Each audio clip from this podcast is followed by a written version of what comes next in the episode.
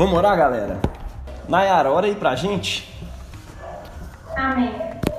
É, Deus, muito obrigado por esse dia, obrigado, por, obrigado pelas nossas vidas, por cada pessoa que está presente, Deus, que Senhor possa falar conosco, nós possamos aprender cada vez mais a respeito do teu reino, da tua palavra e sobre a liturgia, sobre o culto, que nos capacitar para isso, capacite o nosso pastor para nos ensinar, nós cada vez mais cumprir com excelente ministério, né, esse serviço para que a gente possa ser cada vez melhor.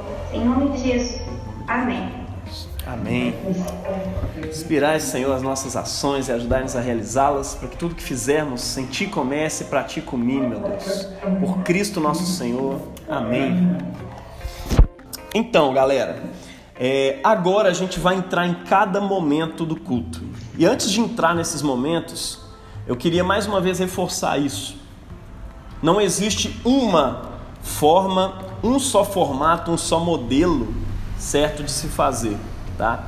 Mas eu vou pegar aqui o que geralmente se faz numa igreja anglicana. Até as igrejas mais espontâneas, elas são litúrgicas também, ela tem a sua liturgia, ela tem uma estrutura de culto. E na prática, aquilo que está sendo feito é o serviço do povo a Deus. Então é Deus que está sendo adorado ali, Existe uma liturgia, no culto da Assembleia tem liturgia, no culto da Batista tem liturgia, no culto, todo culto tem liturgia. Tá? Alguns essa liturgia é mais aparente, é como se o esqueleto é, daquele culto, aquela estrutura, ela, ele fica mais aparente para as pessoas, as pessoas veem mais. Né? Em outros lugares você vê menos por causa da espontaneidade. É o que eu tento fazer na nossa igreja, por quê? Eu não gosto, particularmente eu não gosto de desenvolver um culto falando assim, gente, agora é o nosso invitatório. Repete aí comigo as palavras em negrito. É, Senhor, não sei o que, não sei o que. Aí o pessoal repete. Eu não gosto. Falar, agora estamos no momento penitencial. Cara, você não precisa explicar que está no momento penitencial. Tá? É, deixa ele fluir. Simplesmente comece a falar de arrependimento e convide as pessoas a se arrependerem. Né? Você não precisa. Agora nós vamos entrar no momento do louvor. Né? É como se fosse uma narração. Você já viu a missa do Galo na, na, na Globo? Na Globo. Todo ano tem. A missa do, do Natal, né? É 24. 24 de, de dezembro para 25. De é, e aí vai lá um narrador, né? Às vezes o Galvão Bueno, algum outro cara, e eles vão narrando o culto, né? Ó, agora estamos entrando aí no ato penitencial, o Papa tá pegando ali não sei o que, fazendo tal coisa assim assim. Ah, agora o Papa entrou, ele tá incensando ali os elementos, o evangeliário, não sei o que. Cara, não precisa de uma narrativa do culto nesse sentido, não precisa ficar é, é, nessa pedagogia, né, mistagogia, que se diz, né? Ficar lá explicando o culto pra galera, não, tá? Ultimamente eu não tenho explicado nem o credo, eu só estou chegando e falando, sabe? Convidando a galera a orar junto comigo. Se alguém tiver alguma divergência, cara, vai olhar, vai ficar de nariz torto, vai sair da igreja. E quem sair da igreja por causa disso, né? Ou, ou quem não quiser ficar na igreja por causa disso, cara, fique tranquilo. Jesus está cuidando, tá? Talvez não seja o público que vai ficar naquela igreja, isso é normal, tá? Nem todo mundo gosta é, é, de ficar repetindo orações e tudo mais. Então não fique desesperado com isso. A gente não vai mudar toda a estrutura de culto por causa de pessoas que estão ali. E eu conheci um pastor que fazia isso. Lá ah, hoje tá, nós vamos ser visitados por um pessoal mais católico, então vamos fazer um culto bem tradicional. Aí depois falando, hoje até vindo mais protestante, tem mais evangélico vindo, então eu vou fazer um culto bem mais espontâneo, para eles verem que aqui é uma igreja espontânea e tal, não sei o quê. Cara, bobeira isso. Nós temos que fazer um culto de acordo com a nossa identidade. E qual que é a nossa identidade aqui na estação casa? Fazer um culto litúrgico, tradicional, mas é, é, marcado pela espontaneidade, tá? E qual que é a espontaneidade nossa? A participação de leigos, o padre que tem visitado a nossa igreja, ele tem ficado assim deslumbrado com tanto de participação leiga que existe nos nossos cultos. Às vezes a gente fica assim, não, tem tão pouca participação, né? O padre chegou e está abismado. Cara, vocês colocam muita gente ali para fazer, para participar dos momentos do culto. Isso é bonito demais, porque na igreja católica ele não via isso, né? Então, o leigo, ou seja, aquele que não é clero, participa do culto. Na nossa igreja ele até prega. Na igreja católica, se não for o padre, ninguém prega. Né? Então, só o presbítero pode pregar.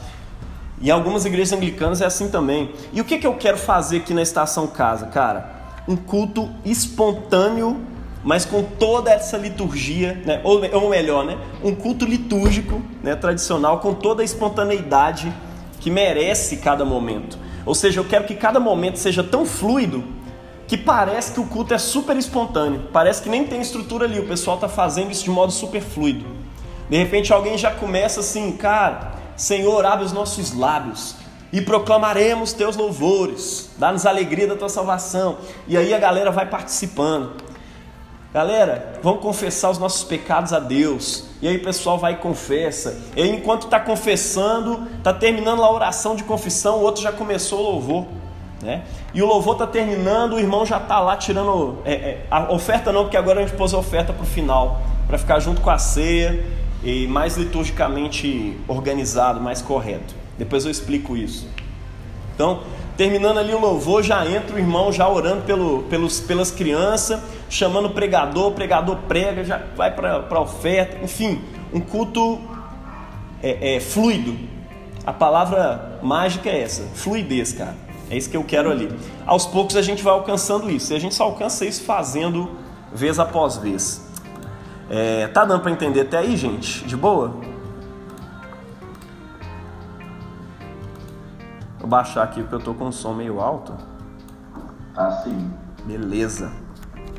Então, vamos lá agora. Dito isso, né? Vamos para os momentos. Eu quero compartilhar essa tela aí dos momentos com vocês. Primeira coisa que a gente tem que entender, gente, é que seja na igreja católica, na igreja anglicana, luterana, normalmente essas três, ou, ou igreja ortodoxa tem isso também, é, existem ofícios. Tá? O que, que é ofício? É o culto mesmo. O culto é chamado de ofício, ou seja, ele é um trabalho. E é por isso que chama liturgia. Né? O trabalho com metal chama metalurgia. Né? E o trabalho com culto a gente chama de liturgia, ou seja, é o serviço do povo. Tá? O serviço para o povo e com o povo. E o serviço é prestado a quem? A Deus. Tá? Mas é um serviço do povo. Nós estamos mexendo com gente. Basicamente, a liturgia é juntar pessoas de carne e osso como nós, né, para a adoração ao Deus vivo. É um serviço de adoração. Por isso que alguns cultos nos Estados Unidos o pessoal chama de service. Né? É, aqui nós temos serviços de manhã, de tarde, de noite. Aqui nós temos serviços nos domingos de manhã. Né? Então, é... Geralmente fica uma plaquinha né, na porta da igreja, né, Jair? Fica uma plaquinha escrito é, services. Aí tem lá os, os horários. Exatamente. Bem lembrado isso aí. E o, o, esses services, né, na, na igreja na igreja anglicana e na igreja católica e tudo mais, eles têm os horários, tá? Então pode ser o serviço da manhã, né? o serviço do meio-dia, o serviço da noite, e o serviço de completas. Outra palavra para serviço é ofício. Esse é mais conhecido dentro das igrejas. Ofício da manhã, ofício do meio-dia, ofício da tarde, ofício de completas. Que, completas? Né? Vocês conhecem essas quatro orações? Alguém já, já ouviram falar sobre? As quatro orações? Não. Ó, isso começou nos monastérios antigos. Mas antes dos monastérios, o povo de Israel já tinha a prática de orar no templo, obedecendo às horas do sacrifício do dia. Ou seja, a igreja de Jesus, depois que Jesus morreu e ressuscitou, a igreja começou com o costume de fazer cultos nas horas do sacrifício. Né? Então, por que, que no livro de Atos o pessoal comenta, né? Era a hora nona e eles estavam lá na hora nona, para a oração da hora nona.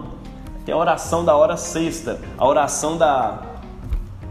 da enfim, tem, tem várias orações ao longo do dia. Os monges nos monastérios antigos costumavam fazer, transformar esses momentos também em momentos de orações específicas.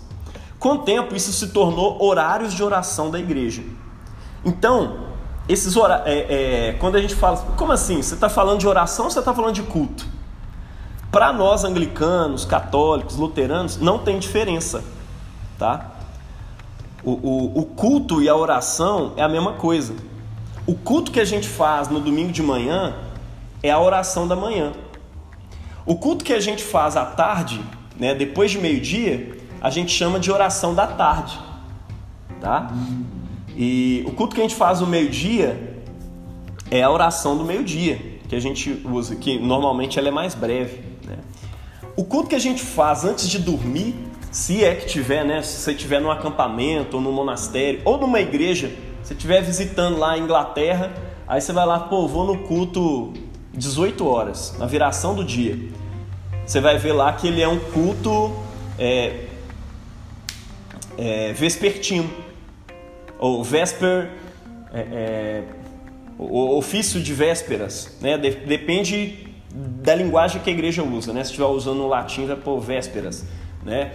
É, oração vespertina. O que, que é isso? É oração da tarde, ou tarde ou noite, final da tarde ali. Normalmente às 18 horas, que é o horário que se toca Ave Maria no, no, no rádio. Não sei se vocês já cresceram ouvindo rádio, né? Meu pai e minha mãe cresceram ouvindo Itatiaia. Aí na hora que dá 18 horas, começa a tocar Ave Maria, né? Adoro, gente, eu acho nostálgico. É bonito, é nostálgico. Nossa, e... eu lembro meu pai, minha avó. Por que que é isso, gente? Essa é a hora da oração vespertina. E a oração vespertina, essa oração da, da noite, tem orações específicas. Ela não começa do mesmo jeito, ela não termina do mesmo jeito, ela não funciona do mesmo jeito. Então, vocês estão assim, ó, velho, tô ali no culto da âncora, já acostumei com um ofício, com, com uma liturgia anglicana. Engano seu. Você acostumou com a oração matutina, que é a oração que a gente usa ali na âncora. E outra coisa, com um tipo de oração matutina. Você vai olhar no nosso Loki, né, o livro de oração comum, tem várias orações matutinas. Né? Então, a oração da manhã, que é o que a gente usa ali no domingo de manhã, eu vou focar nela. E eu vou apresentar as outras coisas de modo mais breve para vocês, tá? Bom, bora lá. A oração da manhã ela pode ser iniciada com uma acolhida, que é isso que está aparecendo aí na tela para vocês. Perdão, gente, estou com um pigarro horroroso aqui. Sei o que é pior, se é o café ou o pigarro. Beleza, me orou aqui. É... Então vamos lá. Ele pode ser começado com uma oração ou com uma sentença inicial. E aí eu vou pedir vocês para anotarem isso ou gravar de algum jeito, arrumar um jeito aí de, de vocês não se esquecerem, porque é, eu vou precisar de vocês para dirigirem o culto depois, né? A não ser os que não, não vão dirigir culto, não precisa se preocupar, mas é bom você anotar também, porque é uma benção isso aí ou anota no próprio celular mesmo tal. Enfim, ou se vocês quiserem, depois eu vou mandar isso aqui para vocês também. Mas eu não vou mandar com explicações, eu vou mandar só a oração. Então é bom você pensar aí, lembrar o significado das coisas, que é para isso que nós vamos conversar aqui hoje. Bom, então vamos lá. Ó, a oração da manhã, gente, ela pode ser iniciada com isso aqui. Deixa eu dar um F11, eu acho que vai dar uma ajudada aqui. Não sei se vai aparecer aí. Pra... Ah, vai. Ela pode ser começada, gente, com essa acolhida aqui, ó. Isso aqui, na verdade, chama sentença inicial. Tá? Então, ela pode ser feita com acolhida. A acolhida, gente, qual o significado dela? É dizer para as pessoas e levar as pessoas a dizerem também que isso é que é importante, precisa ter interação. Um bom culto é um culto onde existe interação. Um culto que ele é assistido pelas pessoas, ele pode, você pode estar fazendo um culto bonito demais, as pessoas estão assistindo, estão achando lindo, mas não participa desse culto. Então esse culto já não é um culto, ele é um show. Não é legal. Você não vai fazer uma, uma adoração para os outros assistir. A adoração ela é feita com o povo, por isso chama liturgia. Então, quando você está fazendo isso, Você precisa chamar o povo a fazer junto com você. Né? Esse é o culto ideal. Então aqui a gente diz o que, que a gente está fazendo no culto. Tá? Qual que é o significado daquele culto inteiro? Esse é o cabeçalho do culto, né? Domingo agora a gente começou a usar ele.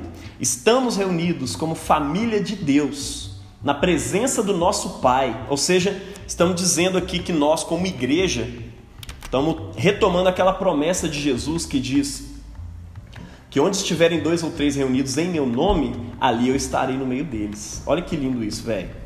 Então a gente fala assim que a gente está reunido como família de Deus na presença do nosso Pai. Para quê? Para lhe oferecer louvor e ações de graças. Essa é a primeira coisa que a gente está fazendo: oferecer louvores a Deus. Segunda coisa, escutar e acolher a Sua santa palavra. Ou seja, a gente está ali para ouvir a palavra de Deus. Né? apresentar-lhe as carências do mundo, ou seja, nós estamos aqui para interceder pelo mundo.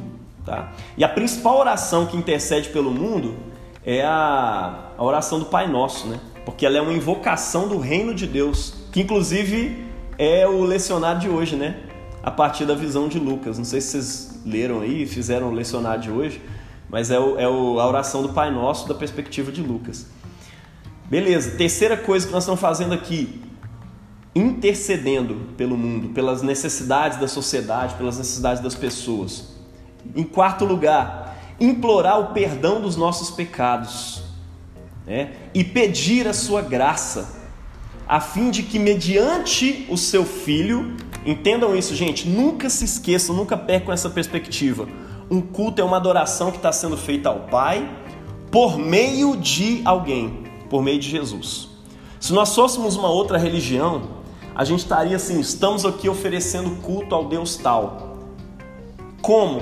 Estamos fazendo sacrifícios do jeito que ele gosta, estamos aqui pá, batendo com chicote nas costas para que ele ouça a nossa oração. Estamos aqui hoje oferecendo um bode e uma galinha e vamos queimar ele aqui agora e vamos cortar o pescoço, oferecer aqui no altar para que Deus se agrade e ele seja adorado, ele seja encontrado por nós. Mas o nosso sacrifício ele é feito ao Pai por meio de Jesus.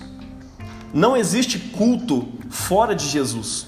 Jesus, cara, ele é como uma árvore. Eu vou dizer nem que ele é como, ele é uma árvore. Ele falou isso, né?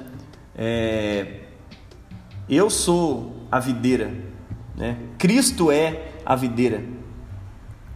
Cristo é uma, é uma árvore, né? E os galhos somos nós. Nós somos os galhos, nós somos os ramos. Né? E o meu pai é o agricultor. Ou seja, quem está em Cristo tem condições de oferecer um culto a Deus. Por quê? Porque Cristo está fazendo um louvor, uma adoração, um sacrifício perfeito diante do Pai. E depois que ele morreu e ressuscitou, né, ele oferece agora, diante do Pai, os louvores da igreja, os sacrifícios da igreja. Pensa nisso. Todos os dias, você e eu estamos oferecendo a Deus um louvor, um sacrifício do nosso próprio corpo em santidade diante dele. Então, Jesus é o mediador, porque diante de Deus nós não temos condições de chegar por nós mesmos. Pense nisso. Ninguém nesse mundo inteiro pode inventar de fazer uma oração a Deus se não for por meio de Jesus. Jesus é o mediador, ele nos possibilita fazer qualquer adoração diante de Deus, e é porque nós estamos nele que nós oramos. É por isso que todas as nossas orações são feitas em nome de Jesus. Eu sei que tem gente que tem mania de orar, é, oh Deus, eu quero te pedir isso aqui, Pai, é, em nome do Pai, do Filho e do Espírito Santo. Amém. Cara, quem ora assim é porque não entendeu o sentido da oração. A oração, o culto, ele é feito ao Pai em nome de Jesus e no Espírito Santo, no poder do Espírito Santo, tá? Então tudo que a gente faz é ao Pai por meio de Cristo e no poder do Espírito Santo. Nunca se esqueçam disso. Então, ó, estamos aqui para fazer essas quatro coisas aí, né? Como família de Deus, para oferecer louvor e ação de graças, escutar e acolher sua santa palavra, apresentar as carências do mundo, né, interceder, implorar o perdão dos nossos pecados e pedir a sua graça, a fim de que, mediante Jesus Cristo, seu Filho, nos entreguemos ao seu serviço. Né? Mediante Jesus, nós nos entregamos ao serviço de Deus. Olha aí o litúrgico entrando. Né? Mediante Jesus, o nosso serviço litúrgico é recebido pelo Pai. Massa, deu para entender a acolhida? Sim. O culto pode começar sem ela?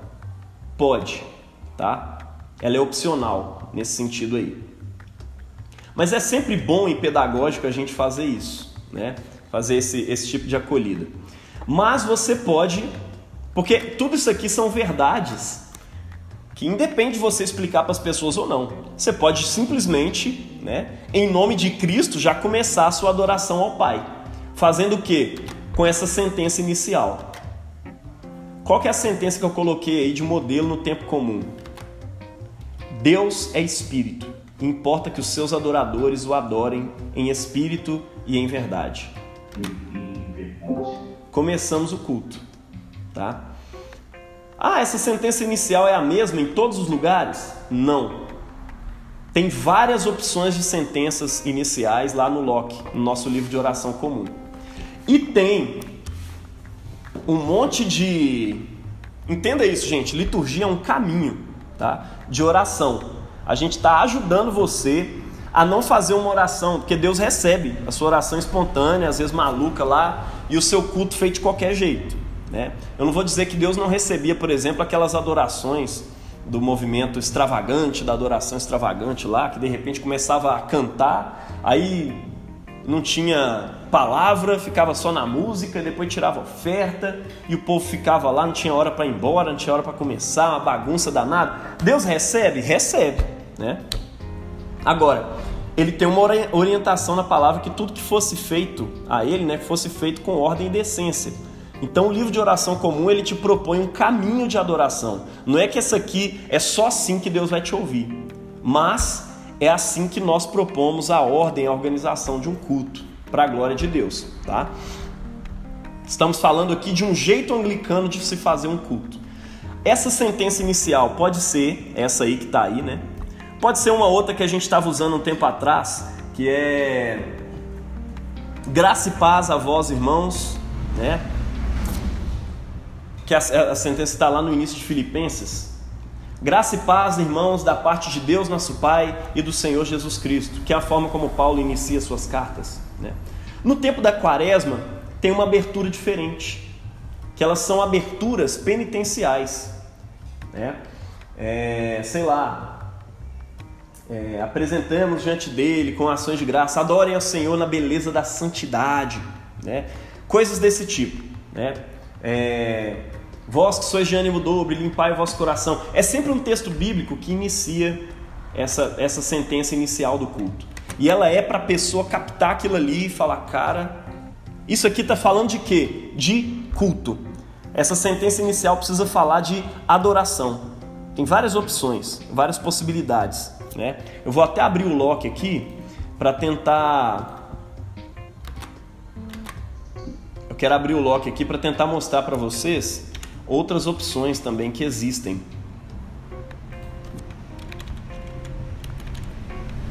O lote que está no site da província. Está aparecendo aí para vocês? Tá sim. Fazendo uma busca nele aqui da oração matutina.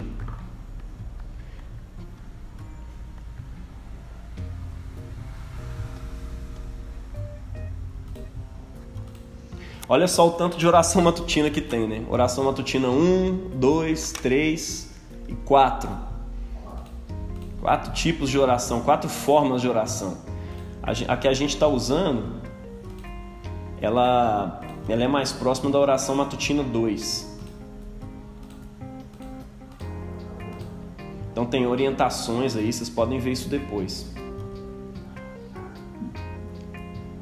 Aqui, ó. Tá no lock que a gente tem ou tá no lock da, tá no site da província? Tá no lock do site da província. O lock, o lock que os bispos editaram agora, que é o lock contemporâneo, ele evitou apresentar um monte de opções. Os bispos ah. escolheram algumas opções e já jogou ali na tora. Falou, gente, usa isso, né? Porque facilitou, porque esse Loki tinha 600 e tantas páginas. O, o Loki atual tem 200, esse que está na mão de vocês, né? Então, foi uma forma de facilitar e de mandar para o povo, porque fica um custo mais barato, inclusive, né? E um Loki de 600 e tantas páginas, normalmente ficava uns 80 reais, né? Fica muito caro para distribuição. Então, ó, graça e misericórdia. Como é que é? Alguém já decorou o Loki, não, né? Decorar o Loki, impossível.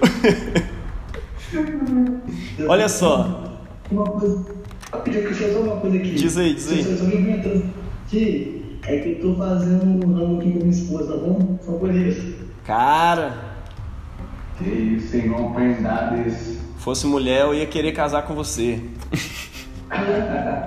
Gente, eu tô sozinha. então, olha só. O tanto de convite, eh, da sentença inicial aí, que é, uma, é um convite à adoração, né?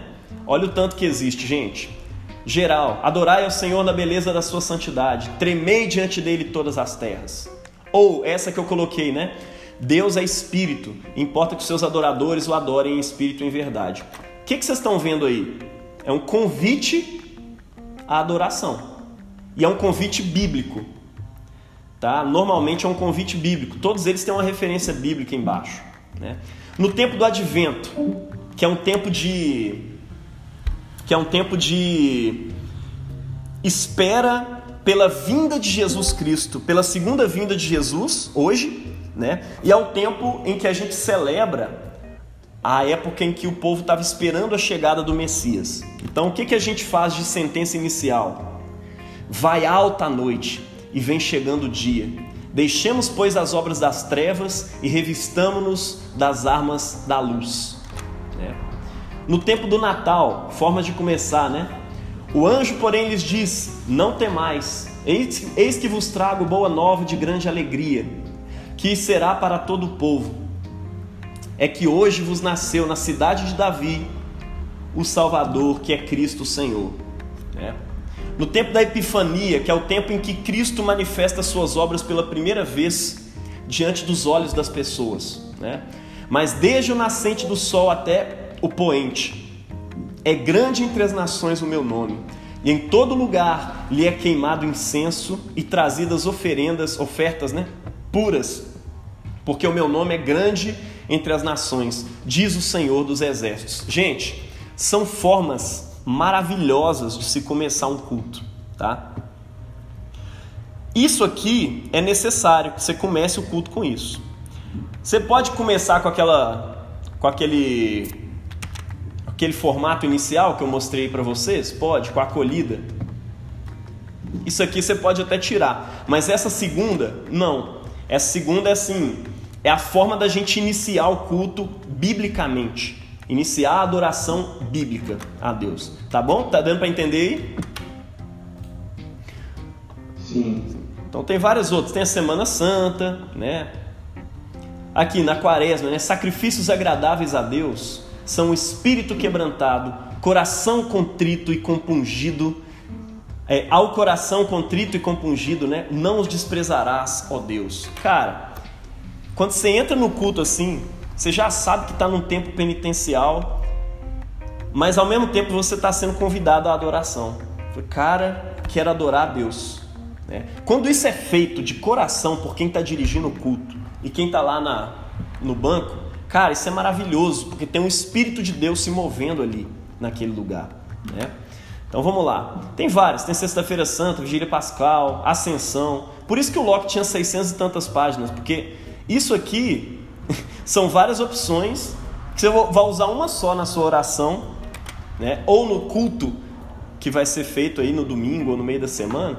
Você vai usar uma dessas opções. Por isso que o Locke ficava grande, né? Mas para fazer as orações é rapidão. Aí tem os tempos penitenciais e tudo mais. E aí vem o convite à confissão. Aí tem duas opções, né? Aqui tem explicando por que, que a gente faz a confissão de pecados. Né? Amados irmãos, as Escrituras nos recomendam reconhecermos e confessarmos nossos pecados e ofensas, e que nós não deveríamos escondê-los diante do Pai Todo-Poderoso. E aí é um, uma coisa muito grande. Né? Tem essa outra forma aqui: aproximemos da presença de Deus Todo-Poderoso da companhia da corte celestial para oferecer a Ele, por meio do nosso Senhor Jesus Cristo, nossa adoração, louvor e ação de graças para fazer confissão dos nossos pecados, orar intercedendo pelos outros. Aqui está praticamente repetindo o que foi dito lá no início, né? Na nossa igreja a gente optou por uma opção muito breve, que é confessemos os nossos pecados ao Deus misericordioso. Só isso. E é claro, né, a gente a gente cita um versículo bíblico antes. A gente escolheu na nossa igreja o o 1 João 1:9 se confessarmos nossos pecados, Ele é fiel e justo para nos perdoar os pecados e nos purificar de toda injustiça. Aí você vem com essa sentença. Confessemos os nossos pecados ao Deus misericordioso. Cara, aí eu preciso explicar uma coisa para vocês. Por que do ato penitencial? Nós acreditamos, né? Nós somos sacramentais. Ou seja, a gente acredita como anglicanos que o culto ele é um sinal visível da graça invisível de Deus. Ele é cheio de sinais dessa graça de Deus. E a graça de Deus, ela tá vindo do altar para dentro de nós, tá? Então, normalmente, quem está ministrando ali na frente está ministrando em nome de Jesus. E o que é o ato penitencial? A Bíblia diz que os nossos pecados fazem separação entre nós e o nosso Deus. E nós pecamos o tempo todo. Então, por que, que as igrejas tradicionais fazem um ato penitencial bem no início do culto? Para desimpedir a galera de receber essa graça que está vindo lá do altar. Seja a graça da Santa Eucaristia, né, da ceia do Senhor, seja a graça do, dos louvores, seja a graça que está vindo por meio é, das orações litúrgicas ali no meio do culto e tudo mais. Tá dando para entender? A gente precisa liberar, né? A gente precisa tirar, retirar todo o impedimento para que a gente possa participar do culto, tá? Então o ato penitencial é para isso, é para a gente confessar diante de Deus que nós somos pecadores mesmo e que a gente precisa sempre da graça de Deus. Ou seja, ele é pedagógico porque ele ensina que a gente é pecador. Mas segundo, principalmente, qual que é a função dele no culto? É desimpedir os corações desimpedir os corações de pecados, de pensamentos pecaminosos, de embaraços, de tudo mais. Ali a pessoa fala: Cara, Deus, eu preciso da tua graça. Né? É uma forma também de você dizer: Cara, eu não tenho nada grande o suficiente para oferecer para Deus, para que Ele receba a minha adoração. Eu não tenho nada, eu só tenho o meu próprio coração pecador que eu estou oferecendo aqui na presença de Deus e pedindo perdão pelos meus pecados e pedindo a Ele para aceitar a minha oferenda que está sendo entregue a Ele hoje, as ofertas dos meus lábios, né? Então, para isso serve o penitencial. E aí as pessoas vão dizer, normalmente, tem várias orações, mas normalmente a pessoa vai dizer: Olha, Deus, eu estou confessando diante de Ti e de todos os meus irmãos que eu pequei contra Ti por meus pensamentos, porque a gente peca por pensamentos. Né? E a gente pode orar por pensamentos também, viu? Palavras, quantas vezes a gente não peca por nossas palavras, cara? Coisas que a gente fala com as pessoas que ofende, que machuca, que destrói a vida das pessoas. Né? Pensamentos pecaminosos. Jesus diz que aquele que olha para uma mulher com intenção impura já cometeu adultério com ela. Isso se aplica a tudo. Isso se aplica à mulher, ao homem. Isso se aplica ao roubo. Tem muita gente que não rouba, mas inveja, ou seja, está roubando do mesmo jeito, né? Ou seja, você tem que entender que o pecado está dentro de você e faz separação entre você e Deus. E aí você pede perdão a Deus porque você pecou em pensamento, porque você pecou em palavras, né? E porque você pecou em obras, coisas erradas que você fez, né? E você pecou por omissões, ou seja, coisas certas que você deveria fazer e não fez. E aí você vira para Deus e pede: Deus, concede-me hoje um verdadeiro arrependimento. Inclusive, essa oração, esse modelo de oração, eu decorei. Mas eu vou começar a colocar ele na nossa liturgia agora para o pessoal poder orar junto, para ter uma referência, para ter um caminho para orar lá na hora do culto, porque isso ajuda muito. Porque muitas vezes a gente está assim, no espontâneo ali, Deus, me perdoa, Deus, é porque eu pensei isso e aquilo, e aí acontece assim, assim, assado, aí você vai lá viajando na sua oração, aí você fica na dúvida, eu não sei se eu te peço perdão por isso, Deus, ou por aquilo, é porque eu não sei se eu estava com tanta intenção assim, ou não sei o que, não sei o que. Cara, a oração pronta, ela já te coloca assim, numa teologia correta diante de Deus. Olha, tu é pecador, tu é pecadora, carece da graça de Deus e nem sabe fazer uma contrição boa para arrepender. Você precisa pedir a Ele, Deus, concede-me hoje um verdadeiro arrependimento.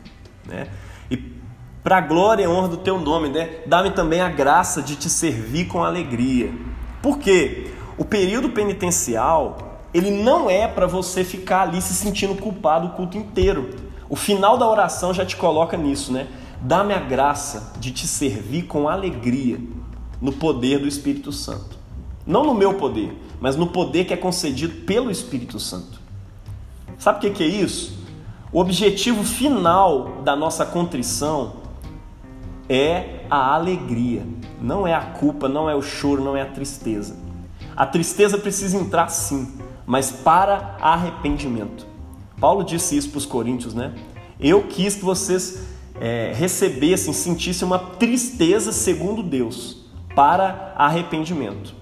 Mas depois que você arrepende, confiante na promessa que foi dita no início, né? Se confessarmos os nossos pecados, Ele é fiel e justo para nos perdoar os pecados e nos purificar de toda injustiça, você não pode sair do momento penitencial triste.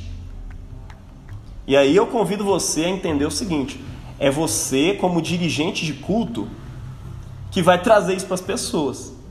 Não termine a oração penitencial deixando as pessoas pesadas, chateadas. Termine ela, né, termine essa oração é, é, convidando a Deus para que a alegria dele enche, preencha os nossos corações tá?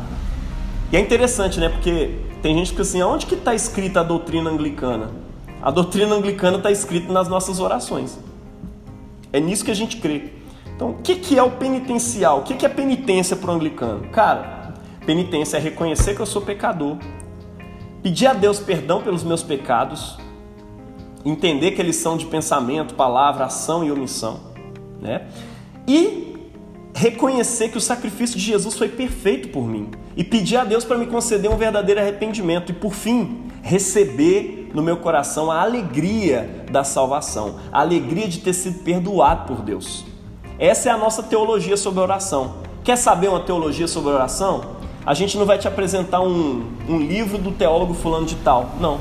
A gente vai apresentar para você o Locke, o livro de oração comum ele mostra como a gente crê a respeito de cada coisa que a gente crê, tá? Então tá ali. Concluído o penitencial, depois do penitencial, existe uma oração que é feita, que é a declaração de perdão. Aí eu pergunto para vocês: qualquer um pode fazer essa declaração de perdão? Eu acho que não. Não, né? Eu acho que não. Exato. Cara, eu sei que todos os protestantes creem no sacerdócio universal de todos os crentes, né? E eu creio nisso também. Mas existe uma função que Deus deu para o pastor, né? Que Deus deu para um presbítero, para ele cuidar da igreja local. Então existem coisas que só o presbítero faz. Porque se você for simplesmente falar, ah, eu creio no sacerdócio universal de todos os crentes, todo mundo pode fazer tudo e a gente não precisa de pastor, velho, então beleza. Para que, que Deus instituiu pastores, afinal de contas, né? Então, nós somos uma igreja litúrgica e a gente acredita, é sacramental, né? E a gente acredita em sacramento, né? A gente acredita em sinal visível da graça invisível de Deus. E nesse momento aqui acontece uma coisa sacramental. O ministro, o presbítero, ele vai declarar o perdão de Deus para o povo. E por que declaração? Né? Na Igreja Católica você tem a absolvição. O padre vai dizer: Eu vos absolvo em nome de Cristo. Né? Só que a teologia ali é muito rígida, no sentido de que é, é, sem o padre, sem o presbítero, aquelas pessoas não seriam perdoadas por Deus. Né? Na igreja anglicana a gente tem uma visão um pouco diferente. A gente crê que o, que o padre, né, que o pastor, ele, ele tem uma autoridade de Deus, mas a autoridade dele é para fazer aquilo que o sacerdote fazia lá no Velho Testamento, que é declarar o perdão de Deus para as pessoas. Né? Então, aqui você tem um, um, uma declaração de perdão, né? O Deus Todo-Poderoso, Pai do nosso Senhor Jesus Cristo, que deseja não a morte de um pecador, mas que se arrependa da maldade viva, que determinou aos seus ministros dele, aos ministros dele, né, declarar e pronunciar aos que são dele, quando se arrependem, a declaração de perdão dos seus pecados. Que ele os perdoe e absolve dos seus pecados, pois creem no seu santo evangelho. Portanto, ele nos deixou uma segurança eterna, que a todos que sinceramente se arrependem de seus pecados, ele dá nova vida pelo seu Espírito Santo para sermos santos e puros, de forma que gozemos de plena alegria eternamente. Por Jesus Cristo, nosso Senhor. Amém. Agora, tem uma forma que os ministros locais, que são também ordenados para isso, mas eles não são sacerdotes, portanto, todo mundo pode fazer, é, que é essa fórmula aqui, ó. Concede, nós te pedimos, ó Deus de misericórdia, o perdão aos teus fiéis e dá-lhes, livrando-os de, todo os seus, de todos os seus pecados, para que sirvam com uma mente tranquila e um coração santificado. Por Jesus Cristo, nosso Senhor. Amém. Cara, a gente usa aqui na, na âncora BH, ó, na estação casa, uma fórmula que diz. Vocês já devem ter até decorado ela, né? É, que o Pai, da, que o Pai das misericórdias, misericórdias nos purifique dos nossos pecados e restaure em nós a sua imagem, para o louvor e glória do seu nome. Isso também está aqui no Loki. É... Por que, que eu uso nesse formato? Eu acostumei como diácono e como pastor local a usar o nós. A forma certa é vós. Né? O Pai das misericórdias vos purifique dos vossos pecados e restaure em vós a sua imagem para o louvor e glória do seu nome. Eu preferi continuar fazendo isso depois que eu fui consagrado presbítero, porque eu me coloco junto com o povo nesse momento e peço a Deus, né, que o Pai das misericórdias nos purifique, porque eu também estou me arrependendo dos meus pecados ali. Eu também estou pedindo perdão pelos meus pecados ali. Então, nesse momento, depois do penitencial, depois que as pessoas fizeram uma contrição diante de Deus, né, eu, como ministro de Deus, também me coloco dentro dessa oração. Que o Pai das misericórdias nos purifique dos nossos pecados e restaure em nós a sua imagem. E aí presta atenção na teologia disso. Tá? O Pai das misericórdias, que é Deus, ele nos purifica conforme aquela promessa que foi feita lá no cabeçalho, lá no início, né? Se confessarmos nossos pecados, Ele é fiel e justo para nos perdoar os pecados nos purificar de toda injustiça. É. Olha só, o Pai das Misericórdias nos purifique dos nossos pecados e restaure em nós a Sua imagem. Por quê? Porque nós cremos que o pecado desfigura a imagem de Deus no ser humano. Essa é a nossa armatiologia, essa é a nossa teologia sobre o pecado. Tá? O pecado desfigura a imagem de Deus no homem. E no momento em que ele se arrepende sinceramente diante de Deus, essa imagem ela é restaurada. E o ministro, ele tem esse chamado de invocar essa restauração. Que o Pai das misericórdias nos purifique dos nossos pecados e restaure em nós a sua imagem para o louvor. Para quê? Para o louvor e glória do seu nome. Ou seja, retirados todos os impedimentos, nós estamos juntos agora para celebrar um culto a Deus, juntos, como igreja, porque estamos perdoados dos nossos pecados. Davi, eu vi que você ia começar a falar em alguns minutos atrás. Se quiser desbloquear o, o microfone aí. Acontece, tá tudo aqui. E igual, é, sobre a oração que você falou do caso um presbítero, um ministro, alguém autorizado para poder fazer a oração. Eu fico na dúvida, porque eu assisti até um vídeo, no Ficou Sendo Jordão, falando sobre isso também. esposa do Locke. A minha dúvida é o seguinte, porque tem uma passada muito para para confessar o pecado um ao outro. Isso. E assim vamos receber o perdão. Sim, sim. Aí, nesse caso, uma pessoa que seria um ministro também não, não teria, de certa forma, uma autoridade poder ministrar o perdão sobre o outro irmão? Tem. A Bíblia diz isso, inclusive é uma forma que nós protestantes perdemos muito, que é o negócio de confessar os pecados uns aos outros e orar uns pelos outros para sermos curados, né?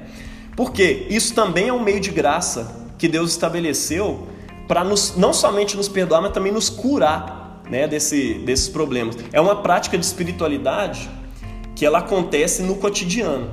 No culto existe um momento penitencial.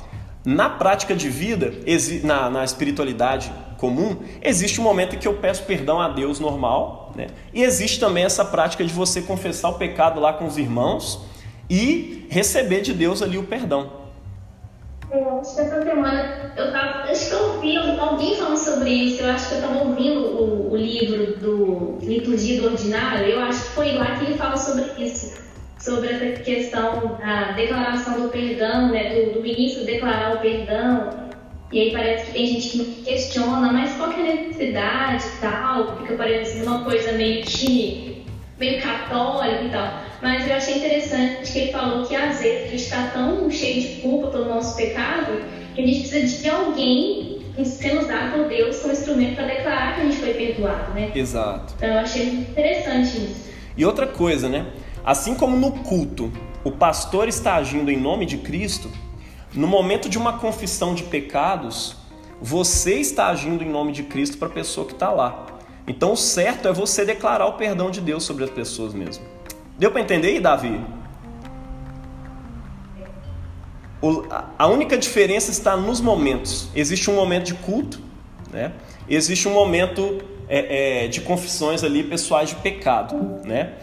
No culto, normalmente o pastor vai estar presidindo, então ele vai, é, é como autoridade ali sobre as pessoas, em nome de Cristo, ele vai declarar esse perdão. Ah, e quando o pastor não estiver na igreja, faça essa oração no no coletivo, né? na primeira pessoa do plural. Tá? Não se esqueça disso. Pai das misericórdias, nos purifique né, dos nossos pecados e restaure em nós a sua imagem. Ah, vai ser pecado se eu falar de outro jeito? Não, não vai ser pecado. Mas é um, é um uso que a gente faz para que seja pedagógico ali, para as pessoas entenderem também o papel do pastor ali no culto. Mas fato é, deu para entender aí a teologia e a a proposta do ato penitencial no culto? Você pode chamar esse momento de arrependimento, ou pode chamar ele de ato penitencial, ou pode chamar de momento penitencial, como você quiser. Então, declaração de perdão foi invitatório. Olha só. Começamos na acolhida, né, dizendo aqui viemos, para que, que a gente está aqui. Né? Depois vem a sentença inicial, dependendo do momento é, é, do calendário litúrgico que a gente está. Aí vem o ato penitencial, para a gente fazer esse desimpedimento para que o povo, essa é a teologia, né? Para que o povo esteja limpo, purificado, preparado para juntos oferecer esse culto a Deus. E aí o culto começa com o quê? Com um convite né, ao Senhor, né? Invitatório, só para não, não, falar que a, que a palavra tá.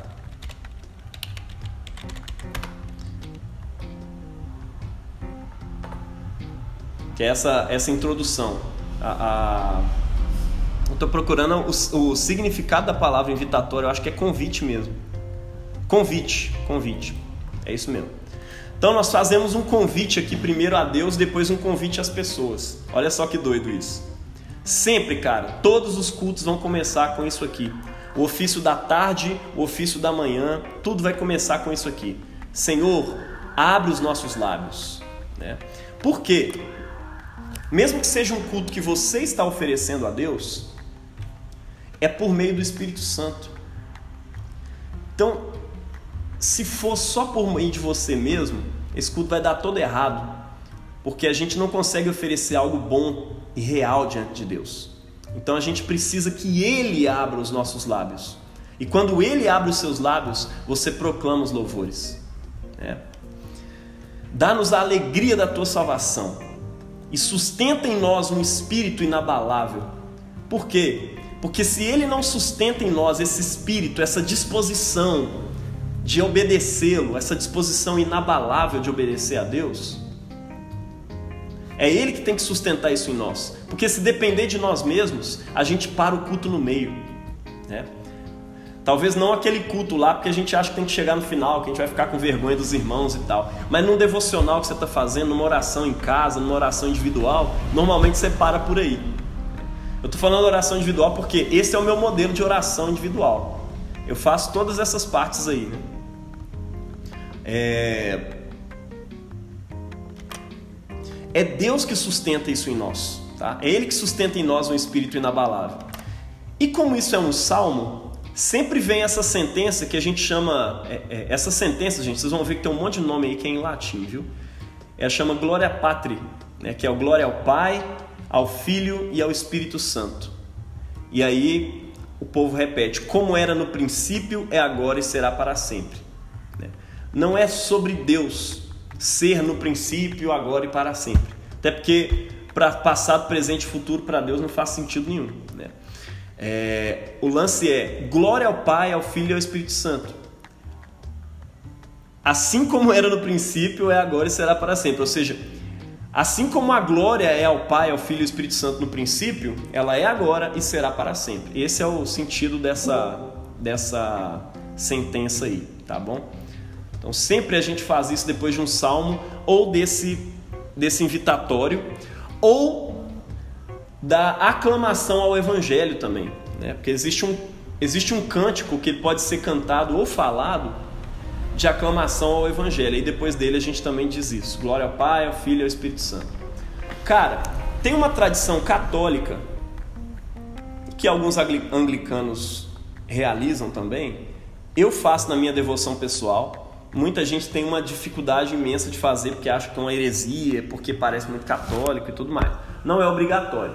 Mas normalmente numa missa, quando se fala o nome da Trindade, né, o Pai, Filho e Espírito Santo, sempre se faz o sinal da cruz, né? Então, chegou nessa hora aí, né? Glória ao Pai, ao Filho e ao Espírito Santo, como era no princípio, é agora e será para sempre. Né? Muita gente você vai ver fazendo esse sinal da cruz. Eu costumo fazer ele sobre o povo no final do culto né? Que a bênção do Deus Onipotente, o Pai, o Filho e o Espírito Santo seja sobre vós e convosco habite agora e sempre. Eu estou invocando a cruz de Cristo sobre as pessoas. Né? Quem invoca isso sobre si né, está invocando também é, é, no momento de culto, né? Pô, a cruz de Cristo sobre mim e o Pai, a, a bênção do Pai, do Filho e do Espírito Santo, né? Que seja sobre a minha mente, sobre o meu coração e sobre as minhas ações. Deu para entender o, o, significado do sinal da cruz aí? É, você está invocando Deus para que Ele controle os seus pensamentos, tá? o seu coração, as suas emoções e também as suas ações. Por isso que tem dois né, para o Espírito Santo. Porque é o Espírito Santo que controla a nossa ação. É Ele que dirige as nossas ações. Então, você invoca aí o Pai, o Filho e o Espírito Santo. É. Ô, Jaime. Oi. Por exemplo, assim, de manhã, quando eu acordo, eu faço. Como eu estou entrando no serviço também. Então, assim, é. É um costume, né? Uhum. Eu tô vendo você explicar assim, então, mas. É, você falando muita gente tem essa dificuldade. E realmente é um costume né, da, da Igreja Católica, né? Sim. E veio comigo disso. Mas é, é natural, se eu estou indo fazer alguma coisa mais séria ou mesmo né, na hora da oração, sempre costumo fazer. Sim. Cara, isso é uma forma de oração, tá? É um, é um jeito de orar também. Porque a gente não ora, a gente não comunica com as pessoas só com a boca, não, viu? Ó, o que, que eu fiz aqui agora? Mandei um beijo, sem falar. E isso faz mais sentido do que falar beijo, Johnny, beijo, mãe. É melhor mandar um beijo, faz mais sentido. Né? Isso aqui significa o quê? Tchau. Significa que eu estou indo embora, está acabando. Né? Então, os sinais também fazem sentido. E o sinal da cruz é uma invocação de Deus mesmo, sobre seu, sua mente, seu coração e suas ações. Tá? É, só para você entender o significado disso. Isso não é idolatria quando feito com uma concepção correta. Não é errado fazer isso. Pelo contrário, né? É um símbolo cristão muito antigo, muito usado por protestantes e católicos no mundo todo. Né? O lance é que aos poucos é, os evangélicos, principalmente no Brasil, abandonaram o sinal da cruz. Porque acharam que isso era muito católico, acharam que isso era idolatria. Tem gente que acha que isso é um sinal do demônio. Nada a ver. Né? Sinal da cruz. Ó, repreendeu os espíritos aí. É... Galera, olha só. Illuminati. Oi? É um sinal Illuminati. É o sinal Illuminati. sinal da cruz é um sinal Illuminati. Meu Deus. Ué, se for para iluminar-nos, está tudo bem. ah, um segredo, né? Nós ocidentais fazemos o sinal da cruz assim, né? Testa, peito, é, braço esquerdo, braço direito. Em braço direito. O, o ortodoxo, os orientais, né? Eles têm um signo teológico para isso. Eles fazem três dedos representando Pai, Filho e Espírito Santo, né? Na verdade, acho que são esses três dedos aqui. E aí fica dois dedos sobrando. Às vezes você fica assim, ah, tem uns tem uns uns ícones de Jesus. Depois nós vamos estudar mais sobre ícone. Que o Jesus está assim. Aí você fica assim, ah, é paz e amor. Não, gente, o significado é esses três aqui, ó. Esse é um símbolo da Trindade, né? E aí os dois dedos que sobram, eles simbolizam as duas naturezas de Cristo. Ou seja, que ele é totalmente Deus e totalmente homem, tá? Isso é um isso é uma teologia dos símbolos dentro da igreja. Então, os ortodoxos costumam fazer isso, né? nome do Pai, do Filho, e aí ele vem da direita para a esquerda, e do Espírito Santo. É, tem gente que considera estranho e tal, mas é porque os orientais fazem isso. E nós fazemos de outro jeito, né? fazemos o contrário. É, enfim, só fofoca histórica aqui para. Oi? Pode fazer das duas formas. É, a gente é livre para fazer das duas formas como anglicano, né? Um católico já não é. é o católico tem que fazer do jeito certo.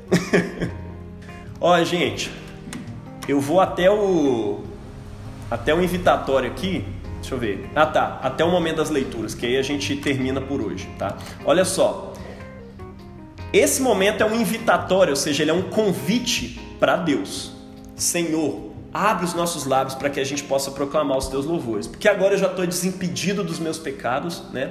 Estou pedindo a Ele para abrir os meus lábios e Ele sustentar em mim um espírito inabalável. E já começo dando glória ao Pai, ao Filho e ao Espírito Santo, né? Ontem, hoje e eternamente. E aí se segue uma das orações abaixo, tá? Tem a oração de ação de graças pelo dia, que está no nosso lock contemporâneo, né? A oração da manhã está usando esse. Ou tem o, o Salmo 95. Cara, todos os salmos na Igreja Católica e Anglicana, ele tem um nome em latim. E o nome em latim é as duas primeiras palavras do salmo, normalmente. Ou a primeira frase ou a primeira palavra. Então, esse aqui é o Venite, que é Venite exultemus Domino. Ele ele é um convite a exultar diante de Deus. Olha só que linda essa oração. Né? Ó vinde, cantemos ao Senhor, com júbilo, celebremos a rocha da nossa salvação. Saiamos ao seu encontro com ação de graças. Alegremos-nos nele com salmos. Por quê? Porque o Senhor é o Deus supremo, um grande rei acima de todos os deuses. Em suas mãos estão as profundezas da terra ou seja, olha só, ele é o Criador. E as alturas dos montes também lhe pertencem. Dele é o mar, pois ele o fez. E os continentes, ou seja, a terra seca, né? Também são obra das suas mãos. Ó vinde, adoremos, prostremos-nos, ajoelhemos-nos diante do Senhor, nosso Criador. Pois ele é o nosso Deus, e nós, o povo do seu pasto, e ovelhas das suas mãos. Cara, lindíssimo isso. Eu uso esse Venite todos os dias na minha oração, porque eu estou convidando a minha alma a celebrar a Deus ali com júbilo. Pode ser usado também aqui o Salmo 100. Celebrai com júbilo ao Senhor, vós todos os moradores da terra. Servi ao Senhor com alegria e apresentai-vos diante dele com cântico. Tá? Isso é um convite à adoração. Você está virando para o povo. Você já fez um convite a Deus? Abre os meus lábios. Né? E agora você está fazendo um convite para o povo. Gente, vamos adorar a Deus. É isso.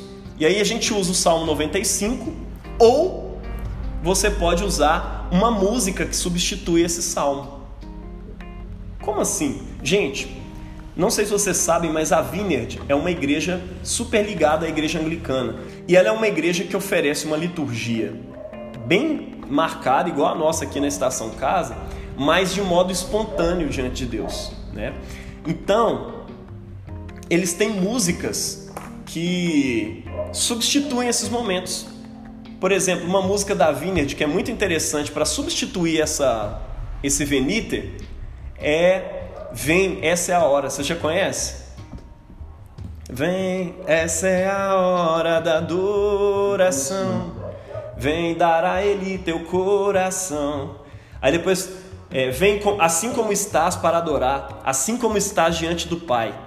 Toda língua confessará ao Senhor e todo joelho se dobrará. Veja, ele está pegando uma parte do Venite aí, né? Toda língua confessará ao Senhor, toda toda língua confessará, mas aquele que há de escolher, o tesouro maior terá. É? Ou seja, nós somos a igreja, nós somos aqueles que escolhemos nos prostrar e os, com os nossos joelhos diante de Deus e adorá-lo. Nós somos essa igreja, nós buscamos a Deus nesse sentido, buscamos a face do nosso Criador, tá? Então, tudo isso, gente, por que, que músicas foram incrementadas no culto? Os cultos antigos não tinham eram cantados esses momentos, mas não tinha. Opa, travou aí. Deu um pau aqui na minha placa de vídeo, agora eu acho que voltou. É... Esses momentos eram cantados, mas não tinha um ministério de louvor na igreja, gente. Ministério de louvor é uma coisa que foi inventada no século XX. Tá? Na igreja nunca existiu isso. O lance é, a igreja inteira cantava esses momentos, né? Ó vinde, cantemos ao Senhor com júbilo, celebremos a rocha da nossa salvação, saiamos a sua... E ficava aquela coisa é, monótona assim, né, muitas vezes. Mas era um jeito de adorar a Deus. Né? O, os cânticos, as leituras sagradas eram cantadas também, tá? Então assim, quando surgiu o proto-ministério de louvor foi quando os evangélicos surgiram no século XVIII. Eles falaram, gente, estamos cansados dessa liturgia monótona e tal. As músicas tem que ser no órgão, tem que ser uma pessoa só cantando, não sei o quê. Por que não cantar as músicas com os instrumentos que a gente tem nas tabernas, nos bares? Por que não cantar a música alegre do povo? Né? E aí o pessoal começou a, a convidar a igreja a cantar melodias que eram usadas nas tabernas. Não sei se vocês sabem, mas aquela música que o Lutero fez, a Castelo Forte ao Nosso Deus, ela é uma música de taberna, é uma melodia de taberna daquele tempo. Foi um escândalo, né? Foi um escândalo. Era uma música muito moderna. E esse ritmo, né, essa melodia não era usado nas igrejas. Castelo forte é o nosso Deus escudo e boa espada. Hoje em dia isso é muito tradicional, mas na época isso aí era inovador demais. Por quê? A igreja só cantava coisas retas, ou seja, você usava um tom e ficava nele para sempre. Né? Se fosse cantar essa música, Castelo forte ao nosso Deus, escudo e boa espada, né? Ou seja, é a mesma nota o tempo inteiro. E aí vem Lutero e fala, velho, vou tacar a música do barzinho ali, né? Cacimbinha. Eu acredito uma coisa, Júnior. Sim. Que eu acredito que esse, a, a nova moda que é chamada worship, então eles eram, eles são, podem ser chamados gregorianos modernos. Olha isso, mano. É a mesma nota a música inteira. Não, não. A bem da verdade não é a mesma nota, né? Porque assim. É, três notas. É o punk gospel. Punk. Punk é três notas. O Ramones gospel. Mas, cara. O corte já não é mais punk. É. O. Essa riqueza, gente. Inclusive o worship faz parte dessa riqueza. Porque em cada época, em cada tempo, a igreja oferece a Deus um estilo diferente, uma cultura diferente diante dele, né?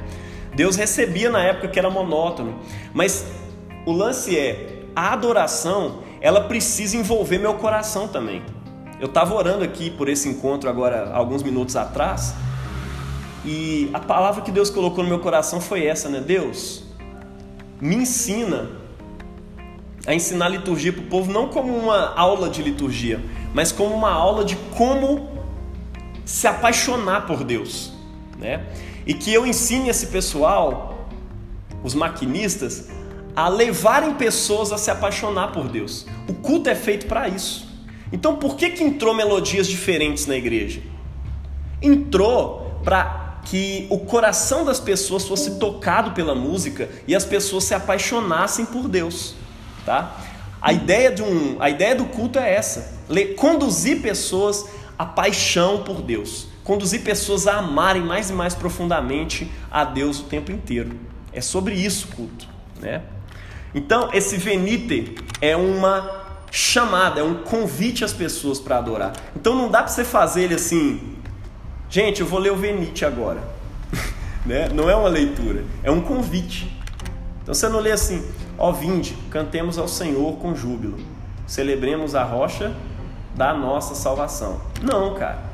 Isso aqui é um convite, você está lendo assim, ó vinde, cantemos ao Senhor com júbilo, celebremos a rocha da nossa salvação, vamos sair ao seu encontro com ação de graças, né? Nos alegremos diante dele com salmos, porque o Senhor é o Deus supremo. Cara, é outra forma, é outra coisa, é outro nível quando você faz desse jeito, né? Que você está convidando as pessoas a essa adoração. E aí depois que você faz isso, aí entra a salmodia, que é o salmo do dia. E aí nós vamos entrar com isso na semana que vem, tá? Não percam, no, na próxima quarta-feira nós vamos entrar na liturgia da palavra, tá? Nesse momento aqui começou a liturgia da palavra. Até agora, tudo que eu fiz com vocês aqui foi a liturgia de abertura, foi a liturgia inicial do culto, tá? E agora nós vamos conversar no próximo, no próximo, na próxima quarta-feira sobre a liturgia da palavra. O culto ela tem ele tem três partes, né? Que é a liturgia inicial, que é o momento de abertura, né? A entrada. Tudo isso aqui que a gente conversou até agora é a entrada e o convite à adoração, né? Depois começa a liturgia da palavra e depois tem a liturgia eucarística, que antigamente era a parte da liturgia em que todas as pessoas eram expulsas da igreja e só ficava quem era batizado porque só os batizados podiam participar da liturgia eucarística, né, que é a parte final do culto. Então lembre-se disso. O culto tem três partes: a, a chegada, a, a, liturgia de entrada, né, a abertura, que é isso que eu passei para vocês até agora, até o Venite. A liturgia da palavra, que é o momento que eu vou ler a palavra e cantar louvores em exaltação à palavra. Entenda, o louvor não é um momento no culto anglicano. O louvor ele permeia os momentos. Ele está na entrada, ele está na, ele tá no, ele está na liturgia da, oh, voltou aí. Ele está na entrada, ele está na, na, liturgia da palavra e depois ele vai estar tá na liturgia eucarística também, tá? Louvor, ele é uma coisa que existe em função do culto. O culto não pode existir em função do louvor. O louvor não é um show, para as pessoas assistirem. O, culto, o, o, louvor, ele acontece no meio do culto, em função do culto, tá?